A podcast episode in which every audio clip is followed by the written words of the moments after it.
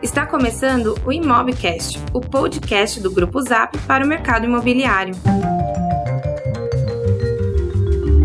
Olá, Estamos começando mais um Imobcast, o podcast do mercado imobiliário. Eu sou Lucas Vargas, CEO do Grupo Zap. Vitor Vasconcelos, gerente de Product Marketing do Grupo Zap. Legal. E, e, na sessão de hoje a gente vai ter um convidado especial que vai nos ajudar a responder diversas das nossas dúvidas que a gente sempre recebe do mercado. Quem quiser participar, mandar seus comentários, sugestões, convidados para a gente trazer aqui também pode escrever para imobcast@grupozap.com. E para hoje, Vitor, a, a gente quis falar sobre algumas das perguntas e dúvidas que muita gente do mercado nos traz em diversos fóruns. Então, recentemente estava conversando com o CEO da Brasil Brokers, por exemplo, Cláudio Hermolin, e ele perguntava sobre nossa visão de futuro do mercado, como transformar para melhor. Uh, quando a gente vê palestras e, e apresentações também do, do Alexandre Frankel, da, CEO da Vitacom, né? Ele sempre pergunta o que há de melhor fora do Brasil para a gente conseguir aplicar aqui. Ele me perguntou isso no nosso último contato há, há alguns meses. E, e quando a gente conversa sobre o entendimento das dificuldades do mercado imobiliário no Brasil e as oportunidades que poderiam existir aqui, se a gente olhasse lá para fora, a gente tem um, um, um, mundo a ser discutido. E o nosso convidado de hoje já nos, já nos trouxe em alguns momentos, em algumas oportunidades, uma abordagem muito interessante, um, um, uma tese que ele desenvolveu, e é sobre isso que a gente quer conversar hoje, certo? Exatamente. A gente está aqui com. Eu, eu, nem sei como é que eu chamo ele. Eu não sei se ele é um acadêmico, eu não sei se ele é diretor da marca imobiliária, eu não sei se a gente chama ele por vice-presidente da rede Secov, mas uh, a verdade é que ele surpreendeu muito a gente nos últimos contatos que tivemos aqui em pesquisas e aprofundamentos sobre produtos, oportunidades de mercado. A gente acabou conhecendo o perfil de um empresário muito curioso para tentar entender quais os mistérios aí que explicam o mercado imobiliário brasileiro e diferenciam esse mercado no Brasil do resto do mundo. Uh, eu vou falar com o Ricardo Paixão, a gente vai falar com o Ricardo Paixão hoje. E o Ricardo ele é administrador de empresas com um bocado de, de incursões aí, é, de pós-graduações e aperfeiçoamentos ao longo da carreira. Ele fez MBA na Dom Cabral, uh, em Business Intelligence. Faz muito sentido ele ter feito MBA em Business Intelligence, é super curioso em termos de estatísticas e experimentos com relação a Big Data. Big Data, que é uma coisa que está quente aí, se a gente vai falar de tendência, a gente passa por isso necessariamente. E com especialização em estratégias de negócio pela Universidade Verne, na Califórnia. Um belo currículo, uh, uma bela imersão aí também no mundo acadêmico, além da prática que a gente conhece que marca muito a realidade do mercado imobiliário. E por fim, ele é corretor de imóveis e advogado com especialização em direito imobiliário. E é também diretor da Marque Negócios Imobiliários. E, como eu disse, vice-presidente da Rede Secov. Que currículo extenso, hein, Ricardo? Eu vou começar. Eu vou começar aqui fazendo o. Acho que pegando um pouco do gancho do que o Lucas estava falando, uma coisa que me chama a atenção é o seguinte: a gente vê.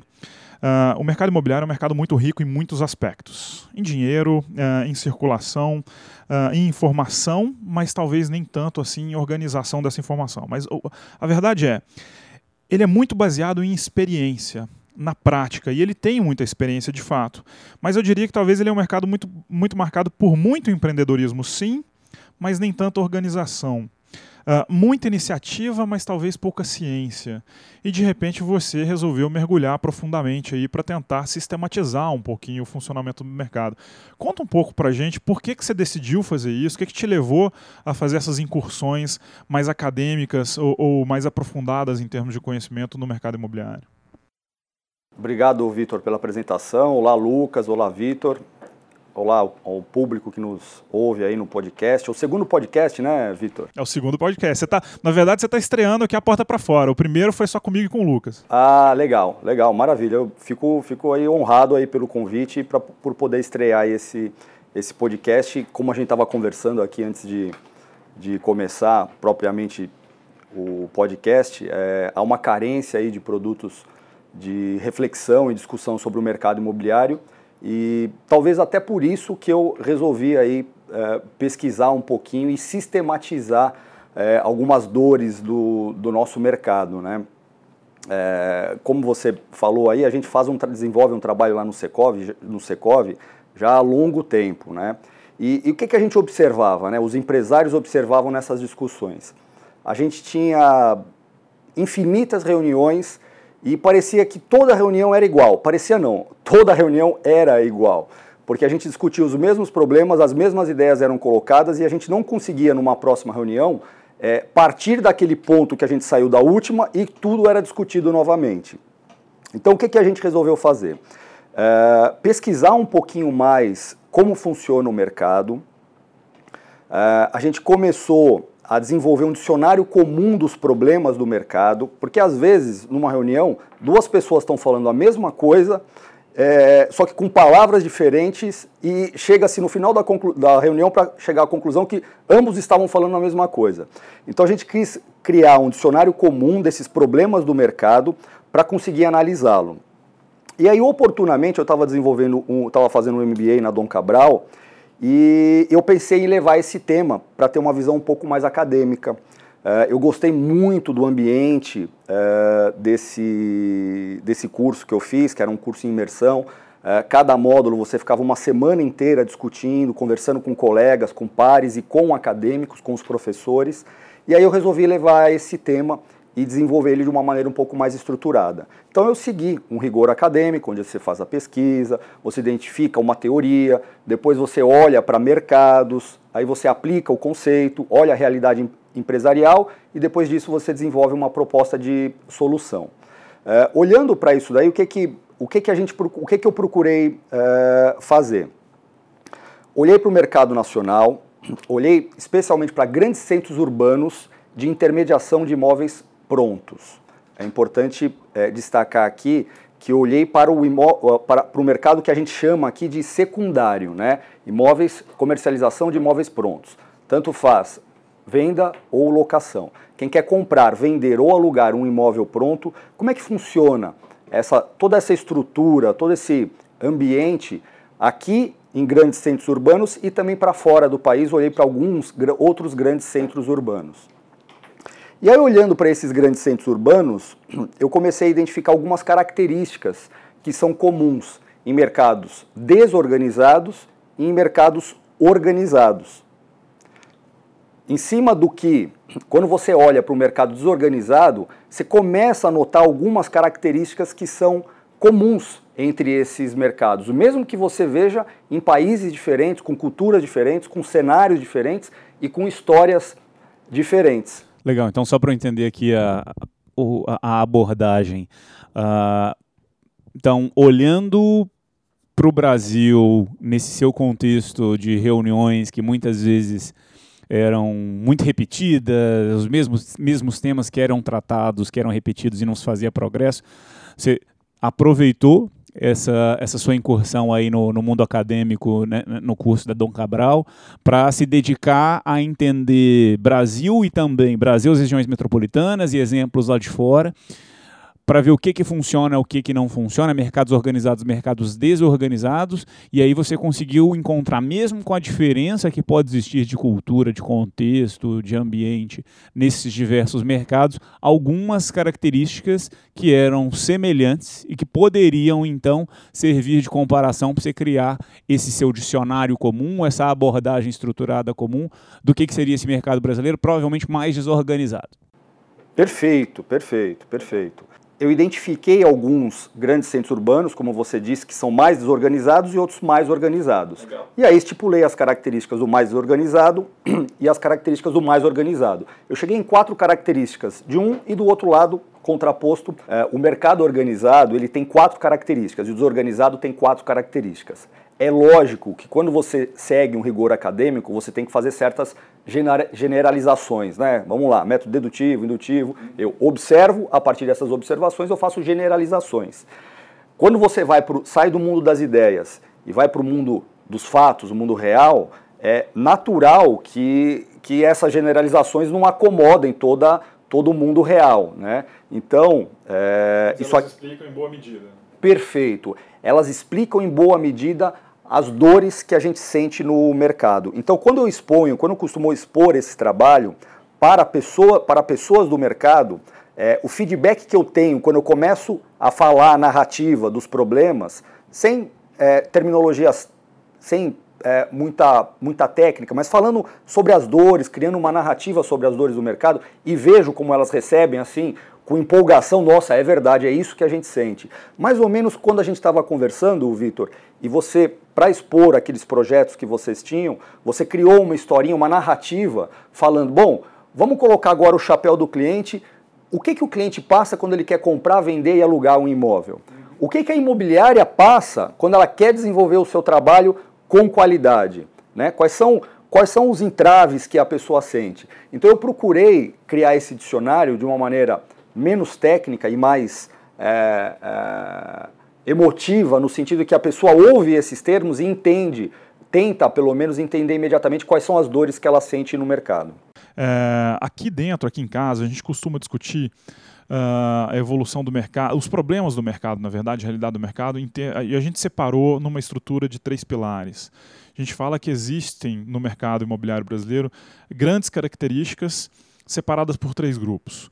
Uh, o grupo de características conjunturais, então crise econômica, por exemplo, eleição é, presidencial, coisas que influenciam a dinâmica do mercado e que vêm e vão uh, ao sabor aí de oscilações econômicas e outras coisas.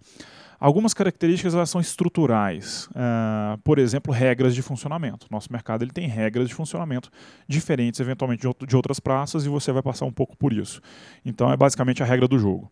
E o terceiro grupo de características, e talvez o mais rico, que tem mais características uh, e impacta mais, talvez também, embora sejam questões que atravessam uh, de forma menos arbitrária o, o, todo o território nacional e todas as imobiliárias, são as características comportamentais.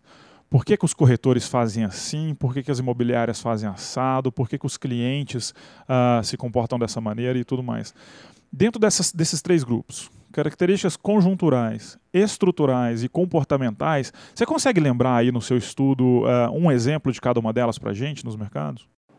Consigo. É, eu adoro conversar com pessoas analíticas. Você já, você já dividiu já em três, é espetacular, é ótimo. Isso facilita bastante o, o, o raciocínio.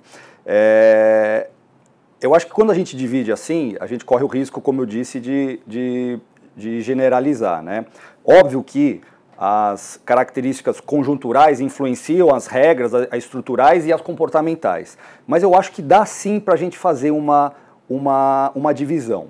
É, na conjuntura, a gente sabe, a gente passou aí nos últimos, tirando essa crise que a gente está aí vivendo nos últimos, o quê? Desde 2008, últimos 10 anos, vamos colocar, apesar que a crise ela chegou um pouco depois aqui, né? especialmente no mercado imobiliário. Sim. Mas vamos falar que nos últimos sete anos a gente está passando por uma crise severa. Né? É, crise econômica, junto com uma crise política. A gente não vai ficar entrando em detalhes aqui, eu acho que não é objetivo ficar discutindo essa, essa questão. É, porém, antes dessa crise, a gente viveu um, um cenário muito bacana no mercado imobiliário, de euforia. A gente teve algumas medidas econômicas, uh, uh, sociais e culturais. A gente teve medidas, uh, marcos legais interessantes que trouxeram segurança para o credor de imóveis, um ambiente melhor para as incorporadoras desenvolverem os seus produtos imobiliários. Enfim, a gente teve uma conjuntura favorável e que chegou uma hora, estancou, parou e aí começou a crise. É, na crise, a gente começa a fazer reflexões. E aí é, é onde a gente começou, porque quando a coisa está, a gente costuma falar, quando está bombando e, e, a gente está numa velocidade, a gente não, não olha para os próprios defeitos, a gente está preocupado em fazer a coisa andar e continuar ganhando dinheiro. É, na crise é quando a gente tem a oportunidade de olhar com um olhar mais crítico é, para o mercado. Né? E é quando a gente entra nesse segundo ponto. Eu falei um pouquinho dessa conjuntura, né, da, da situação político-econômica e até social. E é nesse segundo ponto que você colocou, que é estrutural, as regras de funcionamento do mercado, quando a gente começou a olhar para essas regras, a gente viu que a gente resolveu, a gente criou nossos processos e procedimentos para resolver os nossos problemas. Os nossos problemas, que eu digo, das imobiliárias, dos profissionais imobiliários, dos intermediadores. E a gente olhou pouco para quem consome, para quem para o consumidor, para quem toma esse serviço, para o comprador e para o vendedor de imóvel. E, e, isso é uma reflexão que o mercado precisa fazer. Quando a gente olha para como funciona o mercado hoje, qual é o jeitão? Quais são essas regras que você mencionou hoje do mercado imobiliário? A gente olha, a gente vê que essas regras foram formadas sobretudo, basicamente nos anos 70. Né? Nas imobiliárias da época, Clineu Rocha e companhia, desenvolveu o jeitão hoje que é que se divide os procedimentos e processos no mercado imobiliário. O que, que é? Como é que faz a captação, é dividido indicação, promoção, como é que faz a venda. Em regra, a mesma pessoa que faz a captação é que vai fazer o atendimento, que vai fazer a, a visita e que vai fazer a tratativa ou trazer a proposta para um gerente, para o chamado líder de equipe que vai fazer o negócio. Se a gente começa a olhar para o mercado hoje, mais de 90% do mercado ainda tem essas, essa regra de negócio.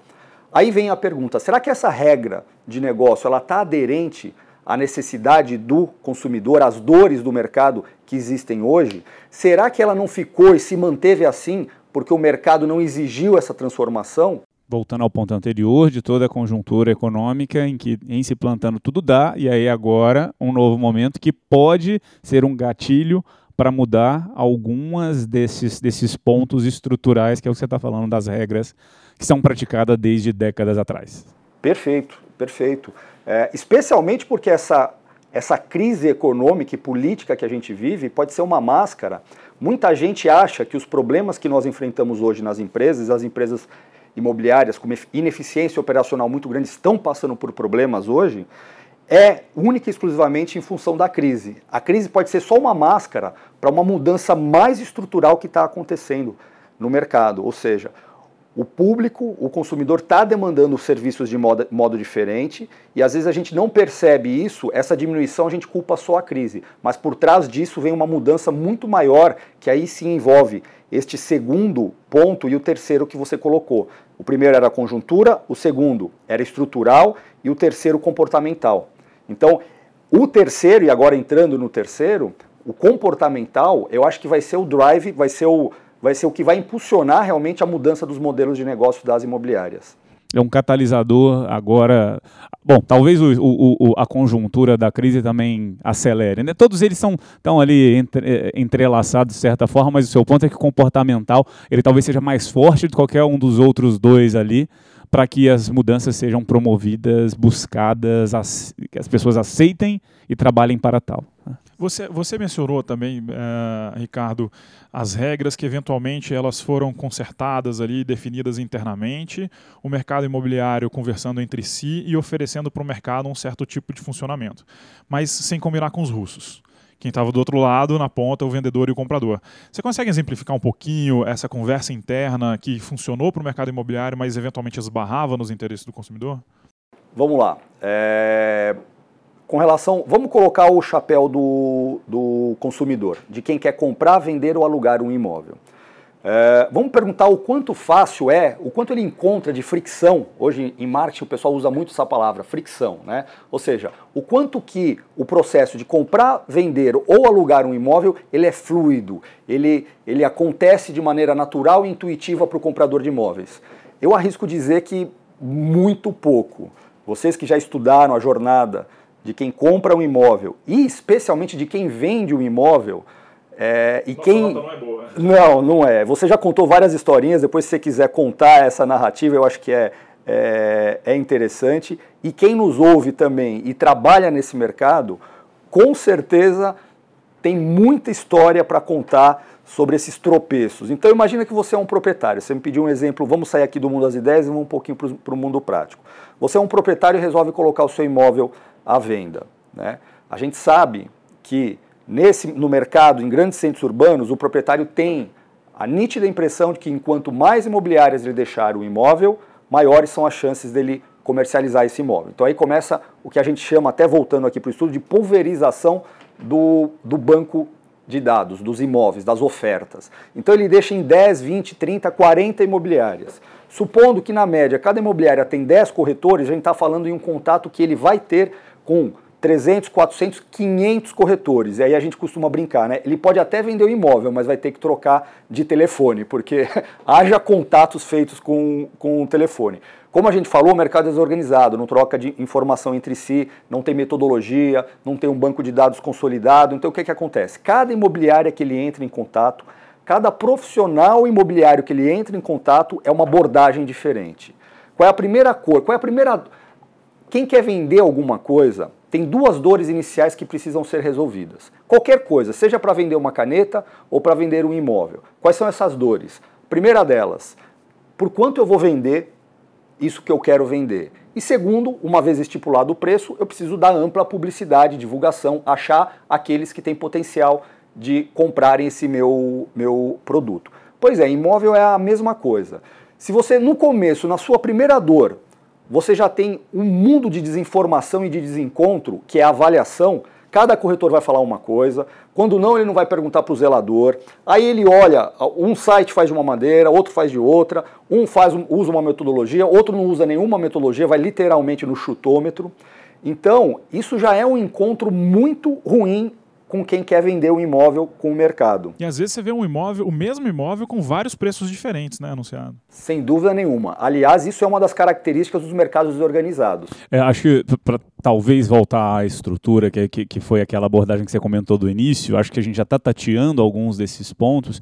Você comentou que tinham mercados desorganizados e os mercados organizados com, algum, com quatro características que poderiam até ser generalizadas, e a gente tem um cuidado para tratar disso, mas são características que podem nos ajudar muito bem a entender quais seriam esses dois mundos. O, a primeira dessas características do mercado, uh, que a gente está chamando padrão desorganizado, seria ser fragmentado. Fragmentado. Exato. Que aí o fragmentado, a gente está falando do fragmentado de do, do, ponto de vista de vários corretores, várias imobiliárias. É isso. Exato. Então acho que a, a, isso daqui para mim é muito interessante porque me lembrou das nossas conversas quando você estava comentando aqui agora dos outros vários problemas, mas me parece que essa é a base dessa desorganização. Sem dúvida nenhuma. Tá, o que, então só só para eu entender para eu não não não como que eu posso dizer, não colocar palavras na sua boca e não desvirtuar o seu próprio estudo, mas quando você fala de fragmentado, o que está por trás então disso? A primeira característica que salta aos olhos quando a gente olha mercados desorganizados, ou seja, com pouca maturidade na intermediação de imóveis prontos, é que ele é fragmentado. Ou seja, há muito pouca coordenação há muito pouca troca de informação entre os agentes, entre os atores, entre os profissionais imobiliários, não só os profissionais imobiliários, mas todos que participam desse ecossistema. Ou seja, dos portais imobiliários, das imobiliárias, dos profissionais imobiliários, das associações, das autarquias, enfim, de todo esse ecossistema que faz parte do mercado imobiliário, há muito pouca troca de informação e muito pouca coordenação de, dessas ações. É, um dos primeiros pontos que a gente discutia muito em, em, reunião é: mas, gente, são concorrentes, nunca vai trocar informação. E aí, estudando e olhando, que é perfeitamente possível, esse estudo que eu faço, ele traz isso, que é não só é possível, como é desejado que haja um certo nível de troca de informações entre esses agentes para que o mercado consiga ficar mais seguro e estruturado. E isso não impede em nada que as empresas façam essa competição entre si. Então, esse é o primeiro ponto, a primeira característica que tem que ser destacada. E quando a gente olha em contrapartida nos mercados organizados, a gente vê um mercado mais colaborativo. Então, acho que essa é a palavra, essa é a ruptura estratégica que, que eu queria trazer. Legal. Então, então, então, um resumo aqui: um mercado fragmentado, provavelmente o, o, ponto número um desses mercados que são desorganizados, com dois grandes pilares que sustentam aqui esse problema da fragmentação: essa falta de coordenação entre os atores do mercado e o desencontro de informação.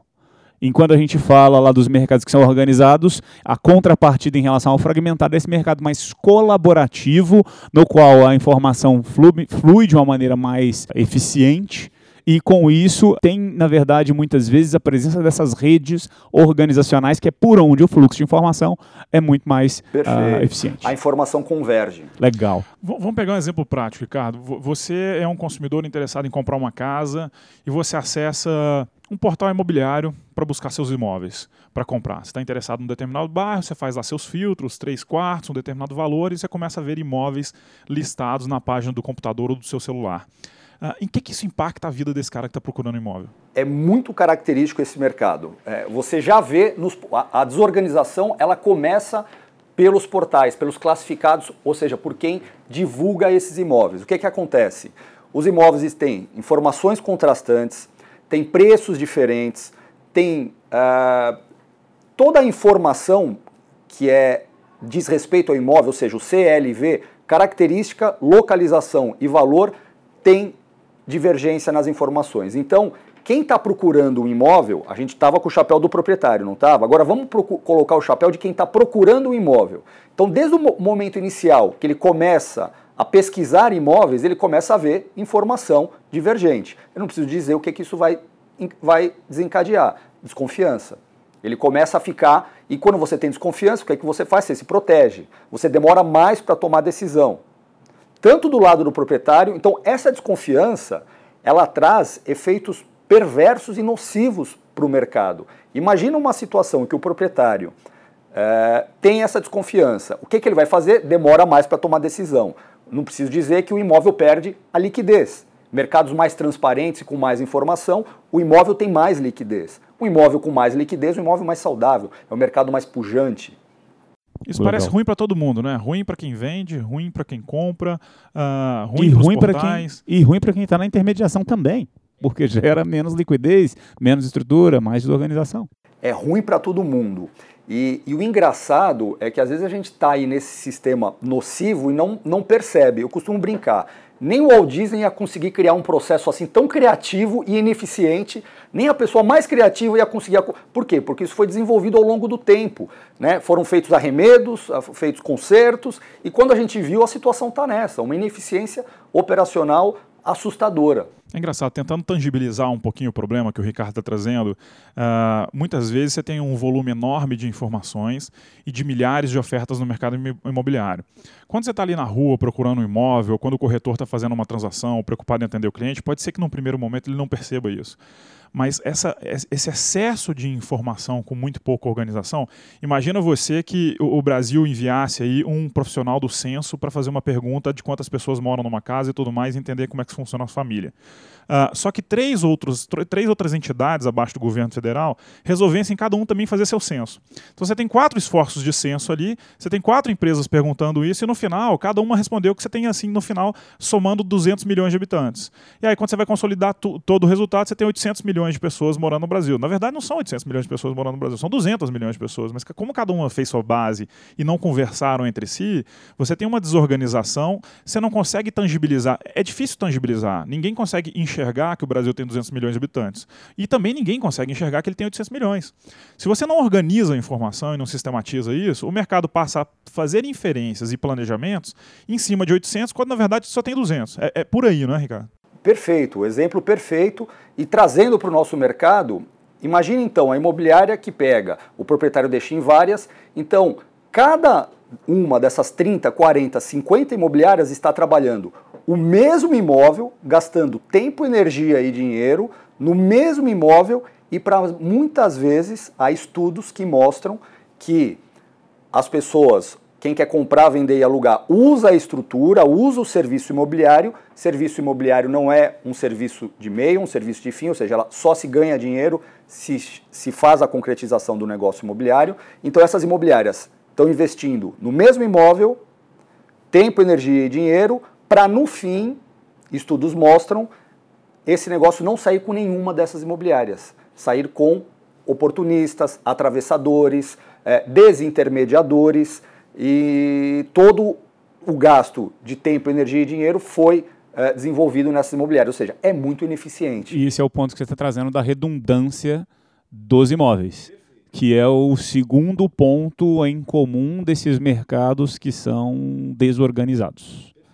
Então, essa redundância de imóvel, acho que quando você trouxe a primeira vez que a gente conversou a respeito, achei interessante porque você trata não só da, dos esforços repetidos de divulgação, que a gente sabe que nos portais imobiliários existem uh, anúncios de imóveis duplicados, e, e, esse é um ponto já conhecido pelo mercado, mas o segundo ponto que você traz, que eu achei interessante quando você falou da outra vez, é que também causa uma este aspecto causa uma ineficiência no processo de avaliação dos imóveis, certo? Então, pro, e, e, enquanto no mercado organizado ah, existe um contraponto que são as listas organizadas. Certo? Então, acho que essa dualidade nos mercados ponto 1 um e 2, nos mercados organizados mais fragmentados e com isso essa redundância de oferta, em contrapartida nos organizados muito mais colaborativos, com a informação que flui muito bem, com essas listas organizadas nas quais tem uma eficiência muito maior no processo de avaliação de imóveis. Certo? Perfeito, perfeito. É, é, vale lembrar que essas características uma impulsiona a outra, né? Então, a, pelo, nos mercados desorganizados, o fato dele ser fragmentado impulsiona essa redundância de oferta, ou seja, o proprietário que deixa os imóveis em muitas imobiliárias. O imóvel estando em muitas imobiliárias, ele está, às vezes está numa, às vezes não está noutra. Isso gera, e eu acho que a gente já pode entrar aqui na terceira característica, impulsiona a redundância de demanda. Então, vamos lá, a gente colocou o chapéuzinho do proprietário. Vamos colocar o chapéu de quem está procurando um imóvel. Eu estou procurando um imóvel. O imóvel, a gente sabe que tem um custo emocional e financeiro muito alto. Né? É um impacto na qualidade de vida, no dia a dia da pessoa muito alto. Então, quem está procurando não está brincando, ele vai querer esgotar as possibilidades que existem no mercado. Como esses imóveis estão excessivamente pulverizados, em regra, cada imóvel uma aventura diferente. Cada imóvel um corretor diferente. Essa é a redundância da procura que afeta o consumidor, a pessoa que está lá procurando o seu imóvel. Interessante. Então, e aí se é cada. Imagina, né? Se a gente está estabelecendo aqui uma, uma relação de confiança com esse profissional que vai me ajudar se eu sou um comprador, vai me ajudar na busca pelo imóvel. Seu ponto é, cada vez que eu for buscar um novo imóvel, vou procurar com um novo profissional tendo que desenvolver uma nova relação, tendo que engajar em mais uma conversa, em mais um entendimento mútuo de cada uma das partes, para que a gente consiga ter certeza que o serviço vai ser prestado da melhor maneira possível, com a melhor conversão e assim por diante. Exatamente. E pegando o teu ponto e agora a explicação do Lucas, isso me leva, eu acho que eu estou aqui entregando um pouquinho o jogo para o quarto item uh, dessa característica dos mercados desorganizados. Você disse há pouco tempo, Ricardo, que no final todo esse ecossistema de desorganização e redundância de informações gera uh, um serviço uh, não tão bem percebido assim por parte de quem compra e quem vende, e que no final coloca em risco, inclusive, toda a cadeia de serviço do mercado profissional, que é o vendedor e o comprador se relacionando a, a, de forma alheia ao corretor que está envolvido nessa transação. Como é que isso impacta e como é que isso termina? E termina nessa espiral de desconfiança mútua que você coloca também no seu trabalho. Legal, vamos lá. É, vamos lembrar daqueles três pontos que você falou, do, da conjuntura, da, do estrutural e do comportamental, aqui vale a gente trazer o segundo ponto que você falou, os processos. Como é que é essas regras de funcionamento das empresas, né? Então, vocês que são um portal, vocês têm isso muito claro, né? Imagina que para o cliente, para o cliente não importa é, se é o portal que errou, se é a imobiliária que errou, se foi no momento da captação que as informações foram é, colhidas errada. Para o cliente o que importa é o que ele enxerga como um todo. Ele não, ele não está importado em. É, ele não se importa em apontar o dedo para ver quem errou. Ele sabe que o processo é falho. Então ele já entrou num portal, quem está comprando um imóvel, tá? Entrou no portal, pesquisou um imóvel, clicou no imóvel que se interessou. E aí ele vai mais para baixo, vê o mesmo imóvel com preço diferente. Opa, já ficou desconfiado. E aí ele aperta o botão também. Aí, estatísticas de vocês. Se eu não me engano, de 30 a 40% dos leads não tem resposta. É isso, né? Isso. Mais ou menos. 30 a 40% dos leads não tem resposta. Gente, qualquer outra pessoa que eu converse de outra vertical, falando com o pessoal da, do, do, do ramo automobilístico, não importa, quando ouve esse dado, fala: não, não é possível, em que século que vocês estão? Uma pessoa clicou no lead, quer uma resposta e 40% não responde. Falei: é. Bom, e os que respondem? Ah, os que respondem, eles demoram em média 35, 36 horas para responder. Como assim? 35, 36 horas?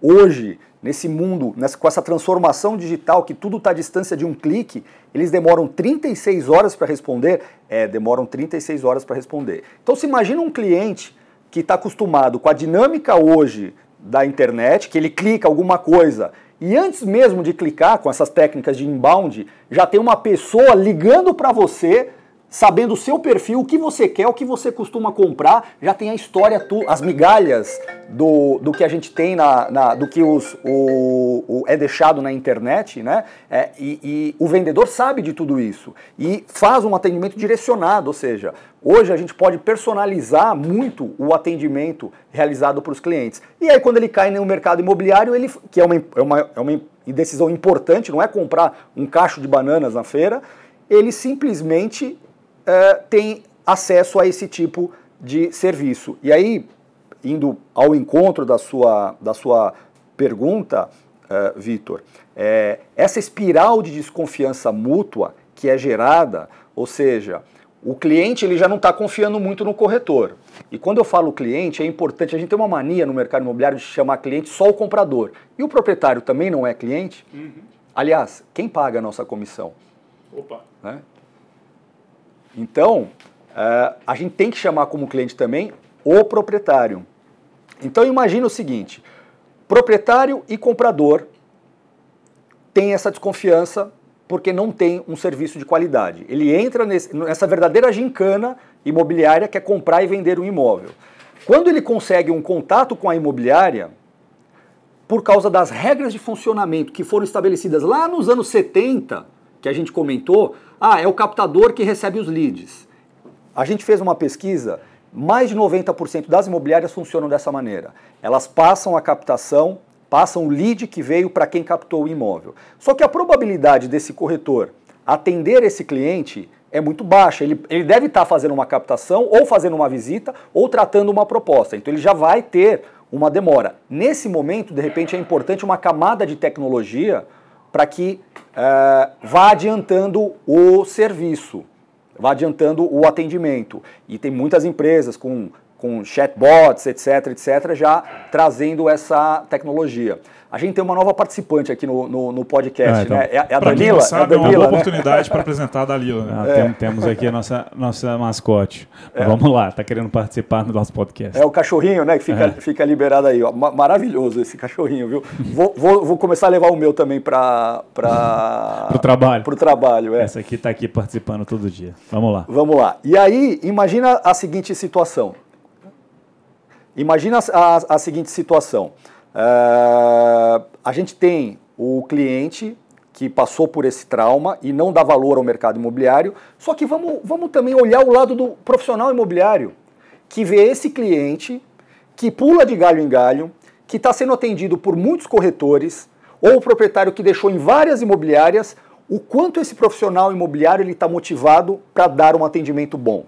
Então é mútuo, né? Acho que esse é o ponto. Por isso que é o ponto da, da, do seu item 4, dessa espiral de desconfiança mútua, que é se por um lado o consumidor ou o proprietário tem uma dificuldade para engajar em uma relação de longo prazo e dedicada, exclusiva com um profissional que vai fazer esse atendimento. Por outro lado, esse mesmo profissional não vê um comprometimento, seja por parte do proprietário ou do comprador, com o seu serviço, com a sua profissão. Então gera essa espiral de desconfiança mútua. Se eu pudesse só relembrar então aqui os quatro pontos desse mercado desorganizado, uh, esses quatro e, e que se retroalimentam, né? Então a gente começou falando aqui, Ricardo falou bem da estrutura de fragmentação da indústria, que faz com que a gente tenha uma dificuldade em coordenar as informações, em, uh, em garantir que existe uma centralização dessas informações, com a confiança na informação, gera em,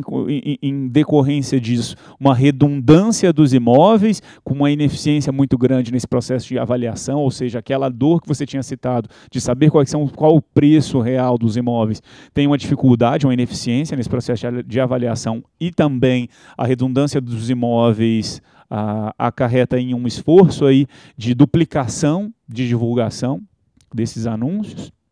Terceiro ponto que a gente tem nesse mercado estruturado, a redundância da procura, então também a gente gera a oportunidade aí a, de trazer mais ineficiência para o atendimento, de ter uma pior taxa de conversão, que por fim acarreta nessa espiral de desconfiança mútua, seja do ponto de vista do proprietário, de quem está procurando o imóvel, mas também do ponto de vista do profissional. E isso tudo, então, é o que a gente estaria aqui classificando como um mercado desorganizado. Se a gente pudesse fazer esse mesmo paralelo, Ricardo, se pudesse fazer esse paralelo, ou seja, esses quatro pilares dos mercados organizados, seria legal. E colocar um ponto em cima disso, também acho que ajudando a construir em cima do que foi dito agora. Eu acho que uh, todos esses problemas acontecem, eles estão em todas as partes uh, das transações do mercado imobiliário, mas acho que uma coisa está clara: uh, sofre o cliente vendedor e o cliente comprador, sofre também a imobiliária e o corretor, mas acho que isso reforça ainda mais a nossa vocação e talvez a nossa missão aqui, até mesmo num ponto de encontro como esse. Porque não vai ser o cliente, nem o vendedor, nem o comprador que vão organizar o mercado essa vocação essa missão, acho que está distribuída sim entre os profissionais do mercado. Eu acho que isso aqui é um pequeno esforço aí, uma pequena amostra da nossa ideia de fazer isso. Bom, tudo isso que a gente falou, acho que, que me leva de volta. Uh, a nossa missão é a nossa vocação aqui, porque problemas eles existem de todos os lados. Existe do lado do comprador, do cliente vendedor de imóveis, existe nas imobiliárias, existe do lado dos corretores. Mas é, é para mim parece muito claro que não vai ser o cliente comprador nem o cliente vendedor que vão organizar e estruturar um mercado mais eficiente. Quem vai fazer isso é o mercado profissional. Uh, então eu acho que uma missão como essa nossa aqui, eu acho que isso aqui é um ponto de contato, um pouquinho dessa missão uh, querendo avançar e querendo acontecer. E se a gente está falando de amadurecimento do mercado, estruturação de um mercado mais eficiente, mais organizado, uh, eu acho que tem vários players que podem contribuir com isso. A sua presença aqui é um reflexo disso, Ricardo. E aí eu acho que abro o campo e abro a palavra para você uh, ir na linha do que o Lucas perguntou. Quais são as quatro características uh, que refletem o outro lado desse mercado imaturo, que seriam os mercados maduros? Legal. Vamos olhar então agora um pouquinho as características do mercado organizado. Mas antes, para finalizar uh, essa sua observação, eu acho que é muito importante, a nossa experiência mostra que atitudes isoladas, ou seja, ah, vamos juntar as imobiliárias e sair com um plano estratégico para mudar esse cenário. Não funciona. A gente precisa que todos os players, todos os atores, ou para deixar né, mais, mais, já que é um estudo acadêmico, os stakeholders do mercado, eles participem e a participação dos portais é essencial, é essencial, porque no fim, no fim do dia se o cliente achar que está tendo um mau atendimento, todos vão estar com a imagem prejudicada, não é só os profissionais imobiliários. Eu vou te interromper uma última vez, vou aproveitar seu gancho antes de você passar pelos quatro pontos. Eu acho uma excelente oportunidade de a gente falar dessa organização e do interesse mútuo de todos os atores do mercado em fazer com que o mercado flua de uma maneira melhor. Uh, o item de compra de um consumidor que mais demanda para ele uh, busca por informações e pesquisa ao longo da vida é a compra de uma casa. Mas existe um segundo item que também tem uma jornada super longa de pesquisa e consideração, que é a compra de um automóvel. Uh, poucas pessoas sabem sabem, mas as pesquisas que alimentam o planejamento estratégico do mercado automotivo, essas pesquisas são, são caríssimas, elas levam em consideração vários aspectos na consideração de compra de um automóvel, e aí você imagina, uh, basta comprar uma revista especializada do setor que você vê, vê ali dentro da compra do automóvel também vários critérios diferentes que orientam a compra de perfis diferentes de compradores. Essas pesquisas são sindicalizadas. Então a montadora 1, a montadora 10, a montadora 15, elas pagam pela mesma pesquisa e elas bebem da mesma fonte. O que me leva também a uma, conexão com um ponto que você levantou. Uma vez me chamou muito a atenção esse, é, essa questão da demora do atendimento de um lead, de um interessado na compra de uma casa ou de um carro, por exemplo. No Reino Unido, uh, eles fizeram uma pesquisa e mostraram no ano de 2015, se eu não me engano, o tempo médio de resposta de todas as marcas de automóveis que operavam no Reino Unido uh, no ano de 2015. Depois fizeram a mesma pesquisa e divulgaram isso amplamente. Todas as montadoras ficaram sabendo: olha, essa aqui é a sua performance de atendimento dos clientes que se mostram interessados, através de um smartphone ou através do computador. No ano de 2016, depois de dar ampla publicidade aos resultados dessa pesquisa e o que, que isso impactava na performance de vendas dessas marcas, a melhora dos indicadores foi dramática. Todas as montadoras melhoraram dramaticamente o nível de resposta dos clientes. Mas, óbvio, eu estou passando aqui, eu estou esbarrando numa grande questão que você traz para a gente, compartilha com a gente, que é organização, uh, interesse mútuo coordenação de esforços e ampla publicidade de informação. Perfeito. É, é, é, por isso que é importante da gente beber de outras fontes, verificar que é possível sim esse trabalho, essa coordenação de esforços para chegar no resultado final em que há o que a gente chama de soma positiva, que é o que eu também explorei aqui no meu trabalho Teoria dos Jogos. Não vou ficar falando de teoria dos jogos aqui, Esse mas... Algumas sessões, né? É, é mas a, o importante no final das contas, é que a ineficiência é tão grande nessa vertical, nesse setor, que algumas mudanças podem beneficiar todos, todos, todos os que participam desse, desse processo. Então, isso, esse exemplo do mercado automotivo é, é característico, é, ilustra muito bem. Eu estava lendo esse fim de semana, se eu não me engano, salvo engano, na Folha de São Paulo, é, as decisões importantes que as pessoas tomam na vida. E o imóvel ainda é para 50, mais de 50% das pessoas a decisão mais importante que elas tomam na vida. A segunda decisão mais importante é o seguro saúde. A terceira é viagem e automóvel, para você ver como, como o comportamento muda e influencia muito. O automóvel é menos de 1%. Eu, quando eu tinha 17 anos, a, a, decisão mais importante que eu tinha era qual automóvel que eu ia ter quando eu fizesse 18 anos. Né? Hoje, certamente, a, a pesquisa está aqui, está mostrando que ela está com menos de 1%. De 1%. Considera que é, o automóvel é uma decisão importante. E quanto mais mudam os comportamentos, mais as montadoras e mais quem está dentro dessa cadeia de valor do mercado automotivo, que está mudando, né? Está virando um mercado de transporte, não mais um mercado automotivo, uh, mais pesquisa, mais informação e mais colaboração. Perfeito. A, o, a, a, o verdadeiro produto não é o carro, é ir do ponto A para o ponto B da melhor, da melhor maneira, mais confortável e mais rápida. Da mesma maneira, a gente pode fazer um paralelo no mercado imobiliário, quando alguns profetas acham que ele vai acabar, não vai acabar. A necessidade de morar, ela está mais importante do que nunca. Mais de 50% da população acredita que a, melhor, a maior decisão é a da casa própria, a da casa própria. Porém, a gente sabe que morar não precisa ser numa casa própria, economia compartilhada. A gente vê que o, o uso é diferente da propriedade. A propriedade traz muito mais, mas eu acho que a gente ainda está um pouco uh, distante disso. A casa própria ainda é um sonho uh, da maior parte das, das pessoas. Mas, de repente, o uso disso. O, o, fato é que as pessoas precisam morar. Se elas precisam morar, elas vão precisar de pessoas que ajudem ela a tomar essa decisão. Você mencionou, Vitor, que é uma das jornadas mais longas que envolvem mais vari variáveis para tomar decisão. E é mesmo. Ah, outro dia eu dei uma, uma entrevista para a Folha, falei, oh, quais são os pontos importantes para se escolher um imóvel? Olha, eu acho que é melhor eu te falar de uma maneira como toda, porque é muito subjetivo para quem coloca. Mas se você quer que eu dê os cinco passos, porque geralmente o repórter ele quer cinco passos para fazer alguma coisa, aí eu falei, tá bom, vou te dar esses cinco passos. Mas é, que, que é baseado no CLV. Característica, localização e valor. Né? Dentro de um cenário econômico, né? um cenário, uma, uma realidade do mercado imobiliário, característica e localização vai ser uma equação do valor. Então o que a pessoa vai ter que fazer é um verdadeiro processo de escolha ou renúncia, né? Ou para parecer inteligente, o pessoal está usando muito essa frase, é ótima, é trade-off, né? Ou, ou, mais popularmente a gente pode chamar de cobertor curto, né? Você puxa o pé, o pé descobre. Você puxa para baixo, o, pé, o peito fica descoberto. O que, que é? é? Se você escolher uma determinada característica e localização, vai ter que pagar um preço. Só que característica de imóvel, ainda mais com a criatividade, criatividade dos departamentos de marketing das incorporadoras, são tem Quantas hoje no, no, portal vocês têm de tiques do imóvel? Tem mais de 200, 300 características de imóvel. Ah, tem todo tipo de característica, realmente. Localização. Localização, a gente fala em bairro. Faz sentido procurar bairro? Não, você tem que procurar polígonos que atendam a sua necessidade de deslocamento, de pontos de interesse. Se você quer estar perto ou longe da sogra, né? Porque a, a sogra, uma vez eu, eu, usei o exemplo, e aí a pessoa falou: não, não, mas eu não quero estar perto, eu quero estar longe. Eu falei: tudo bem, é, faz sentido. Você quer estar próximo da, do trabalho, da, onde, da escola das crianças, etc, etc. São tantas variáveis. Não é uma definição arbitrária ali num plano diretor que vai fazer o cara deixar de escolher ou não, né? Pois é. Pois é, isso entra o uso dos dados de maneira mais inteligente. Né?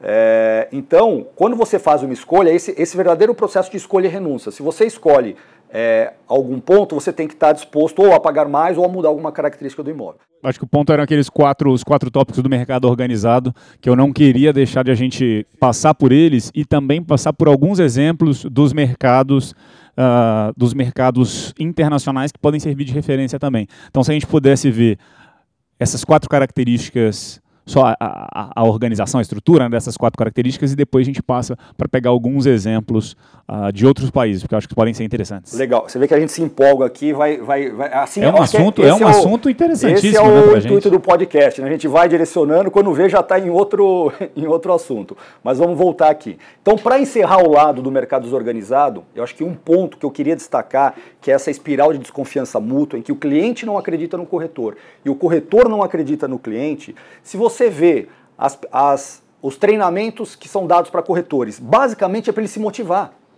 Por quê? Porque realmente é uma frustração ele estar sendo atender um cliente que ele sabe que está sendo atendido por mais 20, 30 corretores e a probabilidade dele fechar com ele é muito baixa.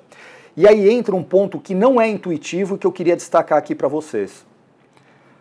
Toda modificação, todo, todo incremento, toda a qualidade de atendimento gerada, tudo que a gente investir aqui para fazer melhor, nesse sistema desorganizado, ele gera muito pouco resultado muito pouco resultado. Isso não é intuitivo. Eu vou explicar por quê. Então, vamos supor na imobiliária que eu investi num atendimento super rápido. Né? Eu atendo um lead em menos de 5 minutos.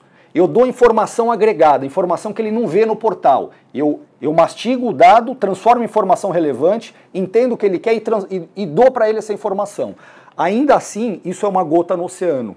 Eu não Ou seja, vou melhorar. O custo individual que uma imobiliária gasta para melhorar todo o sistema é enorme e ela acaba não, gerando um benefício sistêmico. Exato. Por quê? Porque essas engrenagens estão comprometidas. É muito simples de explicar isso daqui e passa a ser intuitivo. Uma pessoa que está escolhendo imóvel, eu posso pegar o papa do atendimento, a pessoa que melhor atende, o corretor que melhor atende. Se esse corretor não tiver o imóvel, uma vez que ele está excessivamente pulverizado, o cliente não vai escolher aquele corretor necessariamente pela qualidade do atendimento, e sim pelo imóvel que ele tem ou não tem que possa atender às necessidades deles. Ah, mas o corretor vai atrás desse imóvel. Gente, a gente está na era da velocidade. O corretor não vai ter tempo de conseguir ir atrás. Alguns conseguem, no, em caráter de exceção, sim. Mas o que eu quero dizer é que todo incremento nessa Nesse mercado desorganizado, com essas engrenagens, ou seja, o mercado fragmentado, com redundância de oferta, com redundância de procura e com essa espiral de desconfiança mútua, todo e qualquer sistema de aperfeiçoamento para melhorar a eficiência desse mercado, ele é, eu não digo inócuo, mas ele causa muito, é muita energia para pouco resultado. Então, aí vale a gente passar para o mercado organizado, onde esses efeitos, essas causas podem gerar um efeito muito maior. Fala, Lucas. Eu acho que eu, só para talvez um, uma analogia simples para a dificuldade de se tomar uma decisão que quase que vai contra o mercado como um todo é você vai num, num almoço com 20 pessoas, você sabe que você vai dividir a conta e, e você acaba pedindo a sobremesa Porque tá todo mundo pedindo, tá todo mundo pedindo a sobremesa, todo mundo pedindo o cafezinho. Qual que é o impacto de você pedir a sua sobremesa naquela conta que vai ser rachada? Ou é seja, o custo de poupar ali não vale a pena. Não vale a pena, exatamente. Então o esforço, exatamente, a contrapartida é. do lado do mercado é o esforço de uma imobiliária ou de um corretor individualmente dentro daquele mercado como um todo vai ser, se dissip, vai ser dissipado e não vai ter impacto muito não grande. Não tem, é nadar contra a, a, a maré. É o é custo de oportunidade, não vale a pena se tirar o investimento daqui porque o custo de oportunidade é, é, é maior o dinheiro ficando parado. Legal. E, infelizmente, essa é a realidade e por isso que às vezes a gente vê muitos empresários frustrados, corretores frustrados, cansados de tentar mais do mesmo. Legal. E aí a gente começa a olhar, fala, bom, mas será que a gente pode melhorar? Será que a gente pode olhar para mercados mais maduros e tentar trazer algumas características? Então, Uh, aí a gente chega no, no, no, resultado que eu trouxe do, do trabalho. Eu não tenho a pretensão de achar a saída, eu simplesmente identifiquei as características desses mercados organizados. E aí o que, é que a gente tem que fazer? Tem que sentar e tentar desenvolver com a nossa camada, com as nossas especificidades, com as nossas culturas, com as nossas diferenças. E aí vale o alerta. Às vezes, muitas vezes a gente fala, ah, qual é o melhor mercado que tem um mercado mais organizado? É o americano e o do Canadá. Por quê? Por causa dos MLS. Então não adianta a gente simplesmente querer importar. Vamos chamar os papas lá do MLS, a gente sabe que os MLS são mais de 800 MLS, vamos chamar alguns presidentes MLS da associação, da NAR, é, que coordena todos esses MLS e vamos é trazer para cá. Associação de Corretores dos Estados Unidos. Né? Isso, a Associação de Corretores dos Estados Unidos. Não adianta, não funciona. Primeiro, já tentamos. Não é assim que a gente vai, vai conseguir. Então, vamos olhar para essas características do mercado organizado. Um, ele é colaborativo. Em contraposição a ser fragmentado, ele é colaborativo. Os agentes trocam informações, eles coordenam informações. Uma vez que ele é colaborativo, a gente consegue formar listas consolidadas de ofertas. Atenção, listas consolidadas de ofertas não são MLSs. Um MLS é um tipo de lista consolidada de oferta. Depois eu explico a diferença. Então, o que é uma lista consolidada de oferta? Eu não tenho uma bagunça no mercado desorganizado, ela está excessivamente pulverizada. Vamos consolidar uma lista? Uma lista que é acessível por, to por todos. Qual é a primeira premissa? Criar uma chave única.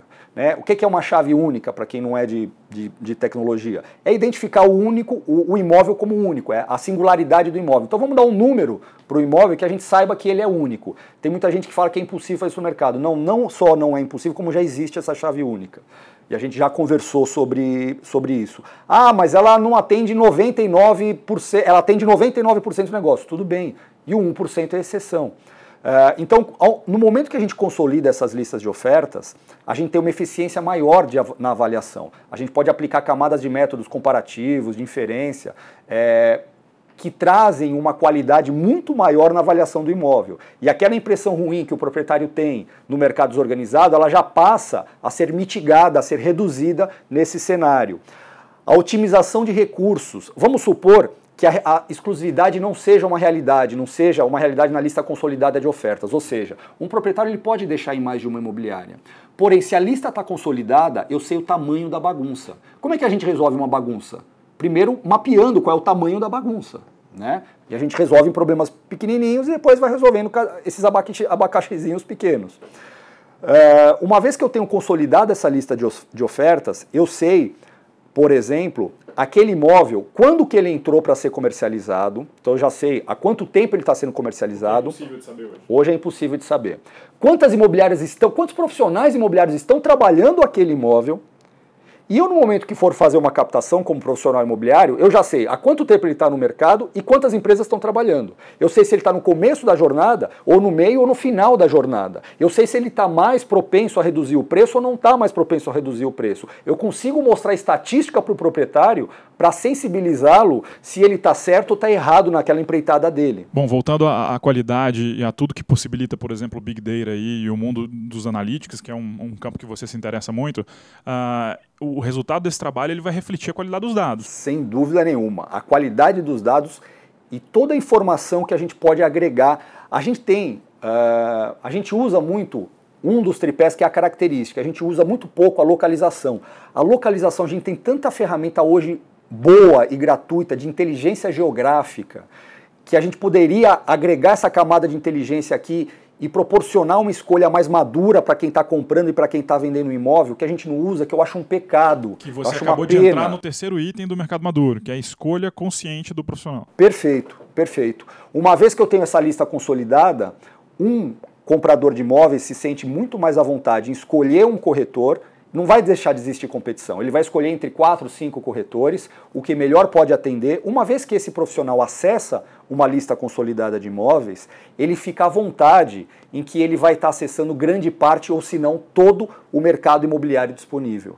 E aí é natural que ele queira ser assessorado por um profissional imobiliário. E aí, por fim, a gente a, a, termina, a gente sai de uma espiral de desconfiança e cai numa espiral de confiança num ciclo de confiança mútua, onde os profissionais ficam mais motivados e o cliente reconhece o corretor como um profissional melhor. Mas aqui cabe um alerta, porque isso daqui eu fiz em 2015, 2016. Os mercados maduros estão questionando essa forma de consolidação de ofertas, por exemplo, o mercado americano MLS, com ah, essas tecnologias disruptivas, ou seja, essas plataformas que chegam hoje e podem colocar em xeque esse, esse mercado. Então fica aqui a pergunta no ar: será que a gente não vai direto para essa preocupação dessas plataformas novas que estão aparecendo? Ou a gente ainda vai ter que passar pela formação de listas consolidadas, ou vai ser uma mistura. Ou vai ser junto, de, né? Ou vai ser junto, vai ser uma mistura desses dois. Fica essa reflexão e esse problema para a gente resolver, talvez, aí em, em, futuros podcasts. É, em outra sessão, acho que a gente vai ter oportunidade de tratar desses pontos. Mas se você pudesse, só antes da gente finalizar, ainda que sem muito detalhe, porque a gente vai ter outras oportunidades, mas poder classificar o Brasil aqui, acho que a gente está falando de um mercado mais desorganizado mesmo, uh, e certamente é um espectro, né? A gente está falando de, de diversos países, diversos mercados poderiam estar localizados mais próximos a um lado, mais próximos a outro, mas às vezes a gente acha que o Brasil é o pior que existe, a gente faz uma, tem uma postura de vítima, mas se você pudesse falar só assim, de alguns poucos países, uh, tem gente de todo lado mesmo, tem gente daqui, gente de lá, e alguns desses exemplos. Com certeza, tem, tem países que estão mais desorganizados. A gente pode, é, não, não vou ficar citando os países, mas eu acho que é, todo país que não tem a profissão regulamentada, ele já passa por um problema. Então, no mínimo, a gente tem uma profissão regulamentada. Atenção, isso não significa que toda solução top-down ela vai, ela vai trazer solução, ou seja, trazendo para uma nomenclatura mais, mais simples. Não é uma lei que vai obrigar o corretor a participar que vai resolver os nossos problemas. Não, não é assim que está acontecendo, a sociedade não aceita isso de uma maneira de uma maneira tranquila. Então a gente tem sim mercados que são mais desorganizados e a gente tem mercados que são mais organizados. A gente, eu posso citar aqui alguns exemplos. O mais notório deles é os Estados Unidos. Mas os Estados Unidos eles, eles têm uma diferença comportamental, cultural, especificidades tão diferentes das nossas que eu acho que a gente tem que criar o nosso próprio caminho. Ele passa pela lista consolidada de oferta, mas não necessariamente nos mesmos moldes dos MLS. Então não adianta a gente falar, ah, vamos trazer o MLS para cá. Eu, pessoalmente, não acredito nisso. Eu, pessoalmente, já investi tempo nisso, a gente já tentou isso e não conseguiu.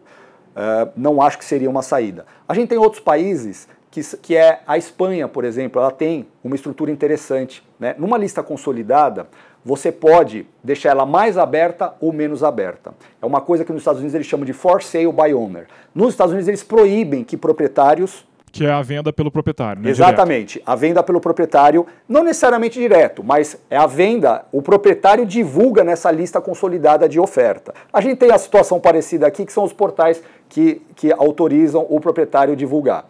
Qual que é a mentalidade americana? Não aceitamos que o proprietário divulgue aqui. A Espanha, o que, que ela fez? Falou, não, vamos aceitar sim, o proprietário pode divulgar aqui.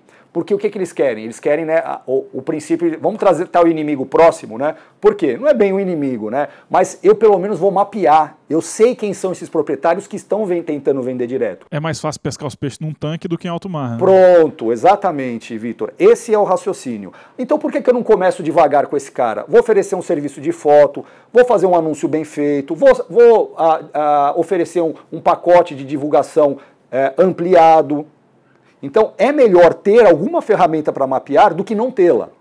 Exemplo dos Estados Unidos, na época que eu pesquisei, eu não sei como é que estão esses dados hoje, eles não permitiram o chamado for sale by owner, certo? O que é que aconteceu? Foi um espertinho lá no mercado e criou um site chamado for sale by owner, que se eu não me engano ele estava com 6, 7% de market share dos, dos mercados que ele, ele participava. Ou seja, é muito perigoso você fechar você tem que abrir e aí ter uma política diferenciada no momento que você abre. Legal. Se você pudesse dar para a gente então um, um, ou dois exemplos de mercados que também são bastante aí, têm oportunidades para se organizarem melhor, seria legal.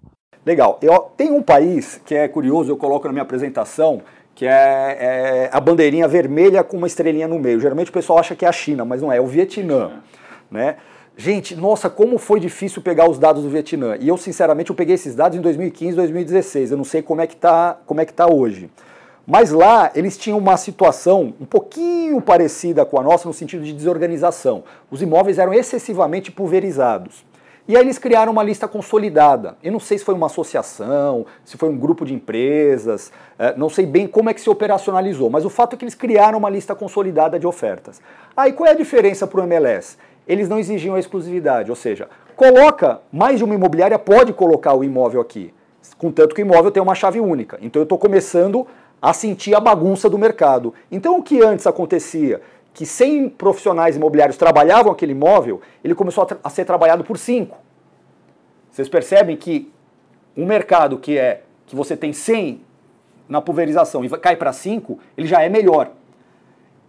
Por isso que entra o ponto da exclusividade. Eu acho que a gente querer virar a chave da exclusividade do dia para a noite, eu não tenho dúvida que a exclusividade é boa, mas talvez a gente não esteja preparado, e por isso que a gente não conseguiu até hoje, se a gente não preparar um caminho, pavimentar esse caminho para que a exclusividade seja uma realidade. A exclusividade não vai ser a causa da solução, ela vai ser um efeito dessas soluções, desse conjunto de soluções que a gente pode trabalhar junto. Muito legal. Acho que vale só recapitular esses pontos todos que, o, que o, essa estrutura toda que o Ricardo nos traz dos mercados, como ele modela né, o mercado organizado, o mercado desorganizado, o mercado desorganizado é aquele que, tem, que é fragmentado, tem essa redundância de imóveis, com a redundância da procura e por fim termina naquela espiral de desconfiança mútua. Em contrapartida, os mercados organizados têm esse perfil mais colaborativo, com as redes que se organizam, lista consolidadas de ofertas, que passa aí em decorrência disso a gente chega num, num, num processo de escolha consciente do profissional, que termina ah, de forma oposta aí ao que a gente tem no mercado desorganizado, termina o mercado organizado com esse